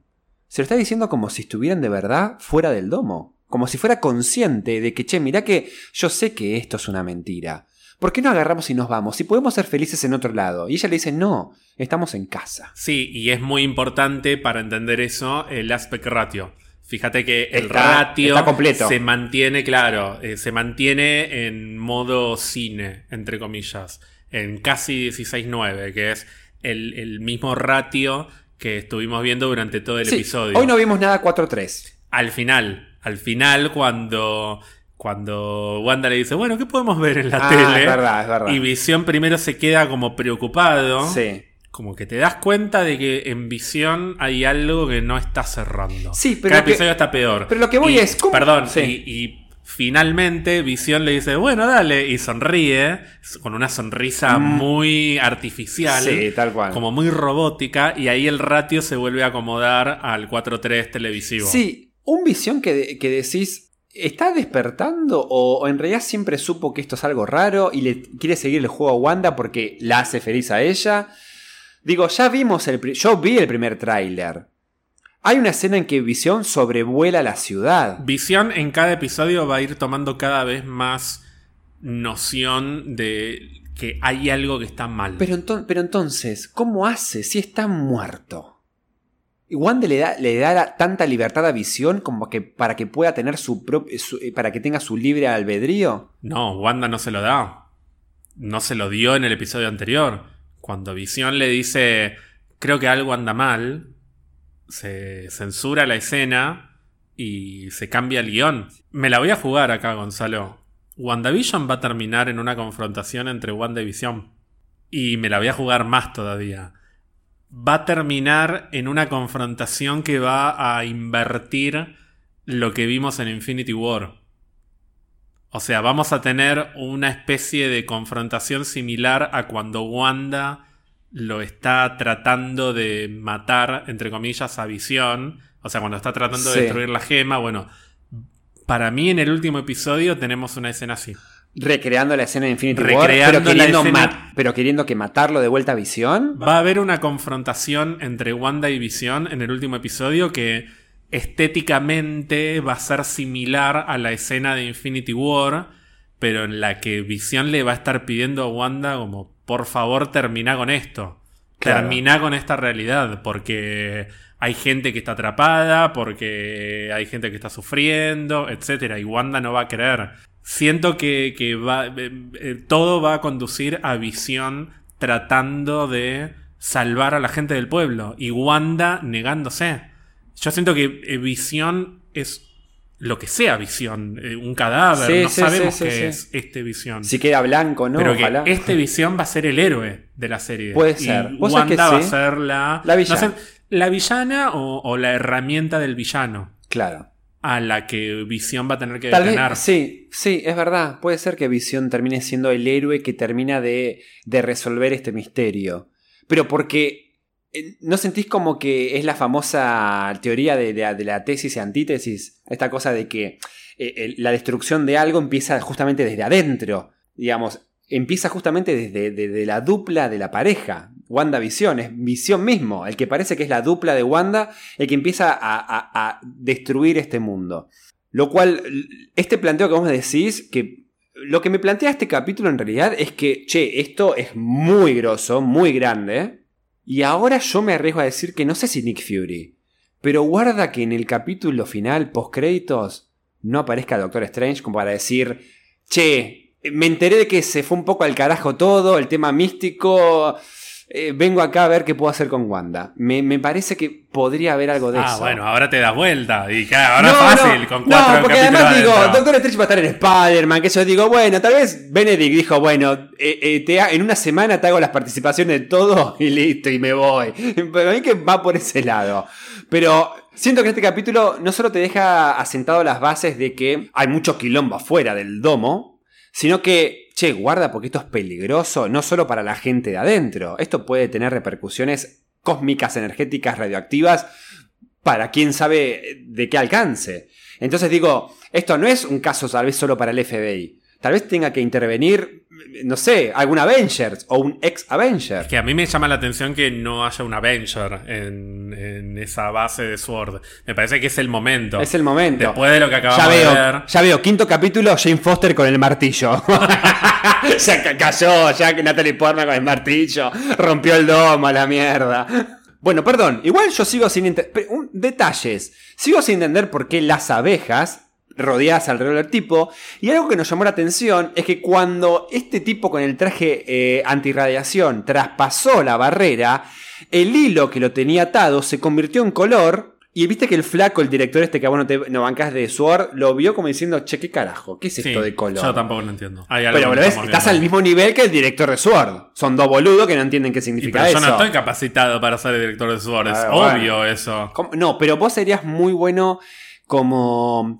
Yo a vos te reveo... eh, Yo puedo ser un agente de Sword, no puedo Yo ser te, veo, director. yo te veo como... eh, yo te veo más en Agent of S.H.I.E.L.D. Como un agente de Colson. Tipo... Ahí, como el, el- el grupo más eh, de confianza de Me, Colson. me- prefiero estar en Sword con Mónica, pero. ¿Pero te irías al espacio? Sí, Ah, ok, yo también. sí, sí, sí, me encantaría. Va, igual también me gustaría estar tipo en la tierra como más peleando, qué sé Sí, yo. sí, con la capitana, sí, sí. Me Te irías, re- te me irías. recoparía, sí, sí, sí. Bueno, igual no hay presupuesto, porque te enteraste de que No, recortaron la- cortado. está todo cortado. Pero me estás dando el pie. Un, pero un detalle. ¿Te acuerdas que en la escena postcréditos de Spider-Man Lejos de Casa, cuando. Ya, cuando- eh, perdón, el, el pie ya, se- ya se fue. Pero sí, ya se fue. Cuando está Nick Fury como diciendo, no me rompas las pelotas, Thanos, qué sé yo, que estoy acá. Viste que mucha gente, es un guiño, mucha gente se quejaba, uy, qué trucho ese fondo verde de, de la playa, que en realidad obviamente era mentira. Claro. Pero cuando Nick Fury está caminando, viste que hay mucha gente que está dando, está, con- está armando o dando mantenimiento a la nave donde está Nick Fury. Como que Sé que son Skrulls. son Screws, pero digo, la están construyendo, la están. no, no sé si la están reparando, la están como. como dándole mantenimiento, como diciendo, no es algo que está re preparado, sino que está. Se está construyendo. Yo siento que después de Thanos, Nick Fury le pegó un llamado a Talos, que es el Skrull de Capitana Marvel, y le dijo, che, necesito que venga y que hagamos... Tengo un proyectito acá para hacer como, me imagino como re chanta, ¿viste? Como, tengo acá una idea como para que hagamos, nos puede ir bien, vos venís, te pones un par de mangos, yo en vez de la poco". iniciativa Vengadores, la iniciativa Viaje en el Espacio, básicamente. Claro, entonces armaron una estación espacial y eso es el preludio de lo que va a ser el Sword grosso, que es el Sword de María Rambo. Ahora, una cosa, en los cómics, ¿quién es el director o directora de Sword más conocido? Abigail Brand, que es un personaje que no apareció hasta ahora, que yo eh, creo que en algún momento va a aparecer, pero no dejemos de lado que Sword en los cómics no es una organización independiente de Shield, es una división de Shield. Ah, y después sea- es la sucesora No, no, no. Sword es la división de Shield que se ocupa de amenazas espacio. extraterrestres. Ok. Exacto. Pero es parte de Shield. Ah, pero entonces. La directora de Sword responde a Nick Fury. Ok, perfecto. Yo digo. Acá no. Acá María Rambo es María Rambo. Yo creo que eventualmente la Sword que va a resurgir de las cenizas que queden en WandaVision va a responder a Nick Fury. O sea que Mónica podía reemplazar el, papel eh, o el personaje de Abigail que está en los cómics. Yo no creo que la pueda reemplazar, porque de hecho, eso es un, un pequeño detalle que me quedó de la escena en la que Mónica queda eh, atrapada en Westview, que tiene que ver con la diferencia entre los agentes de campo y los agentes más administrativos. Sí. Yo no me imagino, por ejemplo, a Nick Fury inspeccionando Westview y metiendo la mano y siendo atrapado. Manda, me manda a 20 tipos, básicamente. Exactamente. Me parece que Mónica tiene un tipo de personalidad que, si bien es claramente más controlado y más racional que el de Carol, por ejemplo, no es apto para quedarse Dirigir. en una oficina. Mónica quiere estar en el campo. Es más de- Jessica Jones, siento, que investiga y pone el- se mete en el barro, básicamente. Sí, quiere estar en el campo de batalla. Ok. Eh, Es una, una soldado. Como el capitán, es el capitán. ¿Es el capitán o la capitana? Es el capitán o la capitana, pero mucho más racional. Sobre todo comparado con la capitana, O sea, que más- es mucho más Es más capitán, entonces, Capitán América, sí. Claro, entonces yo no sé si Mónica es la sucesora natural de María Rambo. Yo no sé si está. No, la- no la conocemos lo suficiente como para saber si podría ser la directora de Sword. Yo creo que va a terminar siendo una figura clave de Sword. ¿Puedo pero, tener una teoría? Pero Sí. probablemente la directora o el director de Sword sea otra persona. ¿Puedo jugármela? A ver. A mí me gustaría que la directora de Sword sea María Hill. Mira, bueno. Es la mano derecha de Nick Fury y digo, para mí la pone ahí y para mí María Hill como personaje y actriz reda para que siga apareciendo en el MCU mucho tiempo más. Sí, yo no me, des- no me desagrada la idea, porque me gusta mucho María Hill, pero en algún momento yo te había dicho que yo me imaginaba más a María Hill cumpliendo el papel que Nick Fury antes tenía en Shield, mientras Nick Fury se ocupa de las cosas importantes a nivel cósmico. Sí, pero- Entonces yo me imagino más a una María Hill, directora de Shield. Pero Jill no está más. bueno, pero tiene que haber una organización que se ocupe de la parte terrestre Sí. que ponele que la encare María Gil y una organización que se ocupe de la parte extraterrestre que la encare, por decir un nombre, Abigail Brand, que es el personaje de los cómics, que es muy importante, va a aparecer en algún momento. Es, es grosa, es grosa. Sí, sí, sí, es importante. No me acuerdo, la verdad. Y si no es Abigail, es una que tiene el pelo verde y anteojos, que aparece sí, todo el tiempo. ya sé. Ah, me dijiste el pelo verde, ya lo ubico. Sí, ya sé. Pero es recontra identificable. Sí, es, ya me la Es dijiste, muy importante, sí, sobre sí. todo en los cómics de Capitana Marvel. O por ahí Mónica, directora de Sword, que es algo que todavía no me lo imagino, pero que podría ser. Y Nick Fury como una especie de CEO de, de todo. Como Mickey, que está más allá de todo. Claro, exacto. Em, yo me la juego, ya cerramos el tema de, de- porque nos fuimos un poco. Eh, yo me la juego que María Gil puede llegar a aparecer en... Saludos, chicos. Ahí está María Gil. Ahí está María, Gil. María Gil vamos, vamos, Mari, vamos, Gil. Yo me la juego que María Gil puede llegar a tener un cameo en Falcon y Soldado de Invierno. Podría. Convengamos que María Gil salva al Capitán América y a Falcon y a la. y. eh, en, Soldado, en Soldado de Invierno, todo. Entonces es como que para mí, reda. Si llega a volver a aparecer. Hasta que aparezca en una película falta mucho. Para mí que reda que en esta película, perdón, que en esta serie de Falcon vuelvan muchos personajes de la ex Shield o de más de, de investigación, CIA, FBI, todo lo Sí, que sea. podría. Para el próximo episodio en el que hagamos apuestas, que probablemente será el episodio en el que anticipemos Falcon and Winter Soldier, tengo que tener un listado ya de, de personajes default que tenemos que especular si aparecen o no aparecen. Uno va a ser Nick Fury, puedo incluir a Maria Hill. Hay que incorporarlo esto de las apuestas de si aparece o no aparece. Vos te quedás con que Nick Fury en WandaVision no aparece entonces. No, no, no, no, no. Pero María Gil en Falcon puede ser. Bueno, volvamos con WandaVision y así como le damos un cierre. Estaba pensando de que, viste que pobre, eh, en lo que es el MCU, Avengers Ultron eh, fue como la más, como la más, eh, la menos querida, es la menos querida, ponele. Pero viste que todos ubican el nombre de Ultron. Wu, eh, Hank Pym, Darcy, todo el mundo sabe quién es, quién es Ultron. Mónica. Entonces digo como, yo me juego, ¿volverá Ultron al MCU? Tiene que volver, no me Es jodas. una de las apuestas que hicimos en, en su momento. ¿Querés eh, revalidar? eh, Sí, si sí, aparece Ultron vuelve, Ultron vuelve. Y es más, para mí Ultron vuelve como aliado. No sé por qué, para mí vuelve como aliado. No, para mí aparece en una escena o en una secuencia. Viste que yo te dije que para mí va a haber alguna secuencia tipo Flashback. contra. No, no, no flashback, sino una secuencia como muy psicodélica. ah, en la como que- la de Misterio con Spider-Man. Como la de Misterio sí. en Spider-Man, que, ay, ¿te acordás? Sí, Gonzalo, me prestás atención cuando Obvio. hablo. Yo pensé que te olvidabas de todo Convengamos lo que, que yo me acordé que este es el capítulo 49. Vos dijiste, "Eh, ¿qué, qué capítulo es este? Después lo grabo de vuelta. Sí, no, no, Germán, es el capítulo 49. que a veces me cuesta. Claro. Pero yo me imagino una secuencia recontraestrambótica en la que todo Está el todo el mundo... MCU concentrado en dos minutos, No, en el que básicamente. se, en el que se le está destruyendo todo este mundo a Wanda y Visión diciéndole, Wanda, please, eh, no. y que aparezca Ultron, aparezca Quicksilver, Ivan Peter, Magneto, eh, Patrick Jackman. Claro. Me imagino, y yo siento que hay una secuencia así al final de WandaVision. Yo creo que el presupuesto, eh, digamos, el 80% del presupuesto de la serie va a ir a esa escena porque van a, va, va a ser todos los efectos Que, especiales. perdón, el presupuesto de la secuencia del principio en la que aparecen las personas desaparecidas. Ah, hay mucha plata ahí, Hay, eh. hay mucha billulla. Perdón, convengamos que eso. A ver, en serio, cuando la vemos en 16.9, ¿eh? yo siento que estoy viendo una película que la vi en el cine y ahora salió en Netflix o en HBO o la pudimos comprar en Blu-ray, poner y la estamos viendo. Tiene efectos de una película, no me jodas. Sí, sí, sí. Se está cumpliendo efectivamente que las series del MCU tienen calidad cinematográfica. No es lo... Yo puedo ver Game of Thrones, que es una serie con muchísimo presupuesto, pero está filmada en muchas de sus escenas como una serie.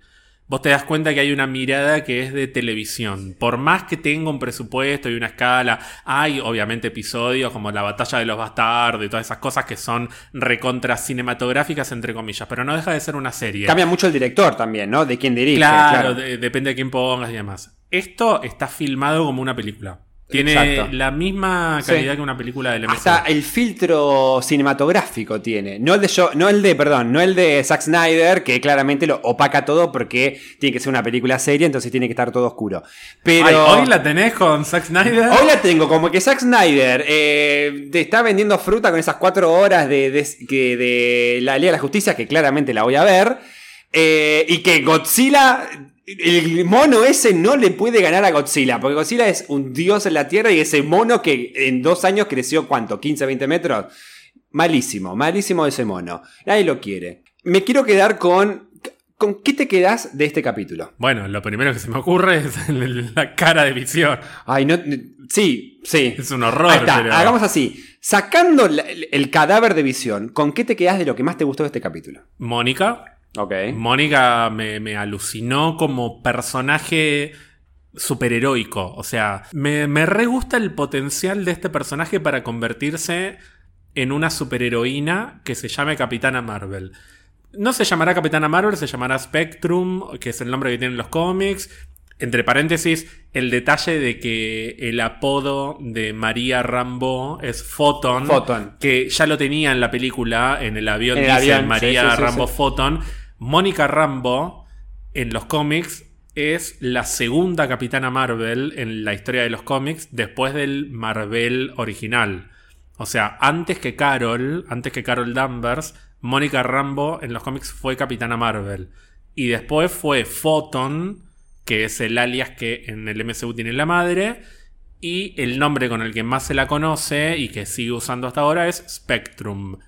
Uno imagina que en el MCU será Spectrum, pero hasta me quedé con las ganas de, de que se salteen Spectrum y que sea como Falcon, ¿viste? Que Falcon primero es Falcon y ahora va a ser el nuevo Capitán América. Como que me da ganas de, de hinchar por este personaje, con lo poco que vi. Me quedo con Darcy, que me encantó volver a verla con el mismo espíritu de las películas, pero encima grosa, porque tiene el conocimiento como para poder descifrar todo lo que está pasando. Me quedo con Jimmy Woo, que como te dije me gustó más acá que en Ant-Man and the Wasp. Y me quedo con esa sensación horrible de Wanda está construyendo un escenario de pesadilla.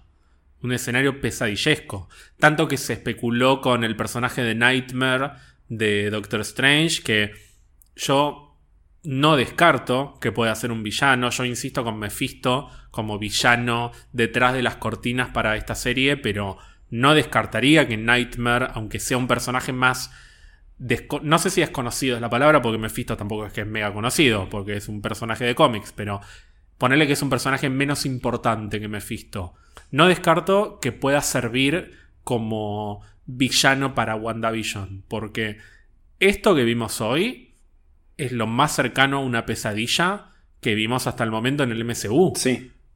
Un cadáver de un Avenger diciéndole, Wanda, mi amor, ¿está todo bien? En un mundo construido, quién sabe cómo, con personajes que en realidad son personas reales, que están como rehenes, con una mujer que no parece estar en el mejor de los estados mentales y que ahora tiene dos bebés a los cuales cuidar y que yo me quedo con la idea de que Wanda no creó esto intencionalmente. No sé cómo apareció este cadáver de visión acá, si lo llevó ella o no lo llevó ella.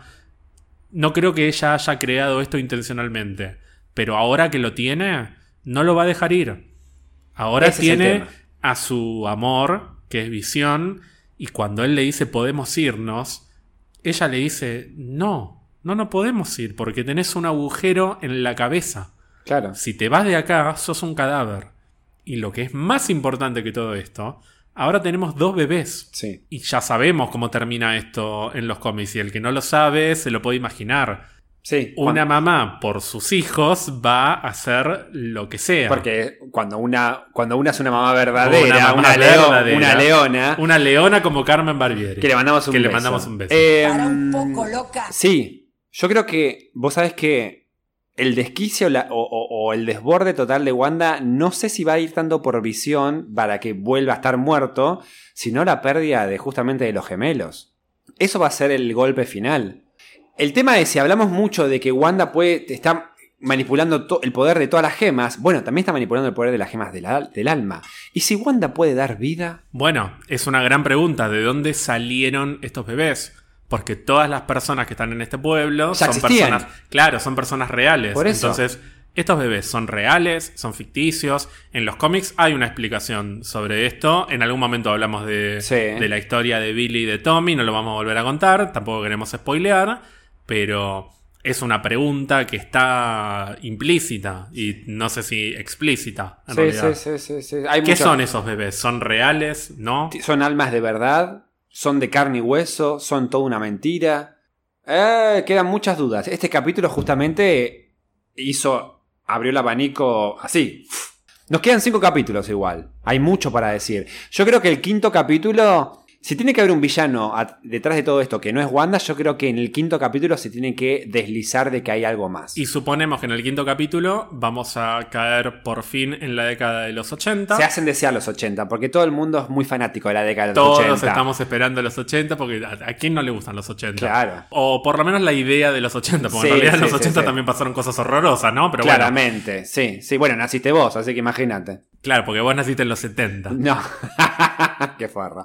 Bueno, pero sí. Es- Eso te pasa por malo. Eso pasa por malo, pero mira que yo le digo a mi mamá y manipula todo y te, te, te, te, te- te- te saca el cadáver tuyo y te, te, te- le vista por ahí. Pero algo que los dos creemos es que se terminó esto del episodio 100% sitcom. Vamos a empezar a ver un poquito más de afuera. Incluso por ahí vemos el episodio sitcom y saltamos al mundo real para ver cómo lo están viendo. Exacto. Ese es lo que decíamos antes. Tal vez parte de, del episodio sitcom no la veamos solo como espectador frente a la tele, sino que la veamos cómo lo ve Darcy y Wu. Sobre todo ellos dos, porque son los que nos importan claramente. Bueno, ahora está Mónica, pero Mónica, pobre, no sabemos cómo salió de ese mundo. Pero por lo menos Darcy y Wu claramente están a full con la investigación, eh, a diferencia de tu amada Sword. Mónica va a desarrollar sus poderes y en el anteúltimo o último capítulo se va a poder volver a meter en el mundo Y vos de decís que es- eh, va a inclinar la balanza para va- poder... pa- no, no- no va a destruir el mundo claramente, pero va a poder inclinar la balanza para ayudar a destruir ese mundo. al héroe de la serie que va a ser. Visión. Lo que me gusta de esto es que siento que eh, se está construyendo una historia que va a terminar con Visión como héroe. Visión es un héroe, siempre lo fue. Todos, Wanda también. Ahora, Visión, que también es un héroe, no tuvo en el MCU todavía el momento como para explotar como héroe protagonista de una historia. Tuvo un Se sacrificó, gran, se sacrificó. tuvo un gran primer momento en Ultron, sí. Y tuvo un momento de sacrificio muy noble en Infinity War, pero yo me acuerdo de, de haber visto Infinity War con amigos del laburo que me decían, ay, el Visión es un boludo. No hizo final. nada. No hizo nada toda la película. Estaba enamorado. Bueno, pero tus amigos son muy, de la oficina son muy monos. Bueno, se habló de lo tuyo.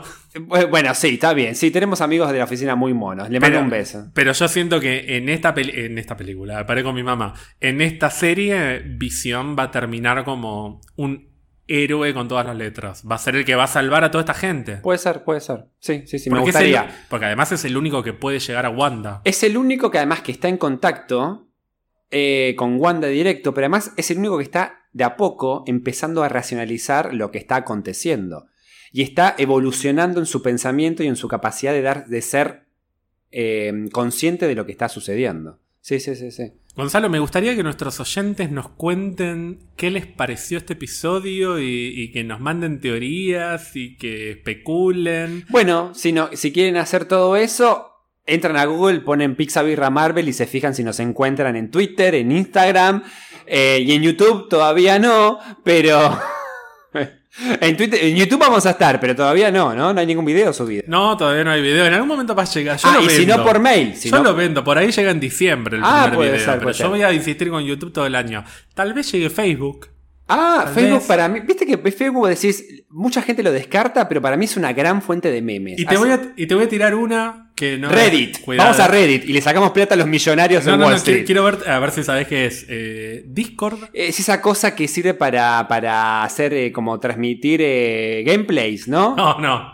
Eso te, te eso es. Twitch. Eso es Twitch. eso Menos es mal Twitch. que vos eh, naciste en los 90. Claro, ¿no? sí, En- 95. En, 1890. Claro. No, eso es Twitch. No, Discord es otra cosa. Me parece que se viene un año con muchas plataformas. Ah, puede ser. ¿La vas a mantener novedades. vos? Porque yo estoy muy ocupado. Y sí. y, eh, Yo tengo que sacar un país adelante. Por supuesto, yo soy la única persona que mantiene todo lo que tiene que ver Bien, con este me podcast. gusta. Gonzalo la pasé muy bien en este episodio. Tengo muchas ganas de. De seguir tomando vino. De seguir tomando vino, lo voy a hacer.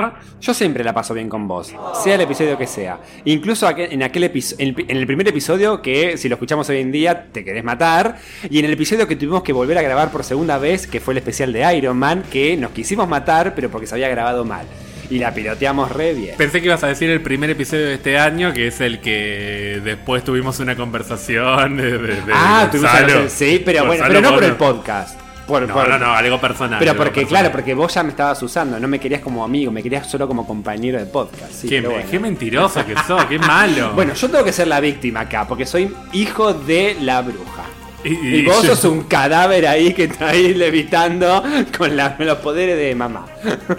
Qué horror. No, bueno, si yo voy a hacer un visión, voy a hacer el visión junior, no voy a hacer el visión original. Ay, re chonguito encima. Ay, es muy lindo. Es muy lindo. Gonzalo, ¿nos vemos en el próximo episodio? Será hasta el próximo episodio entonces, Ger. Un beso a todas, todos, todos.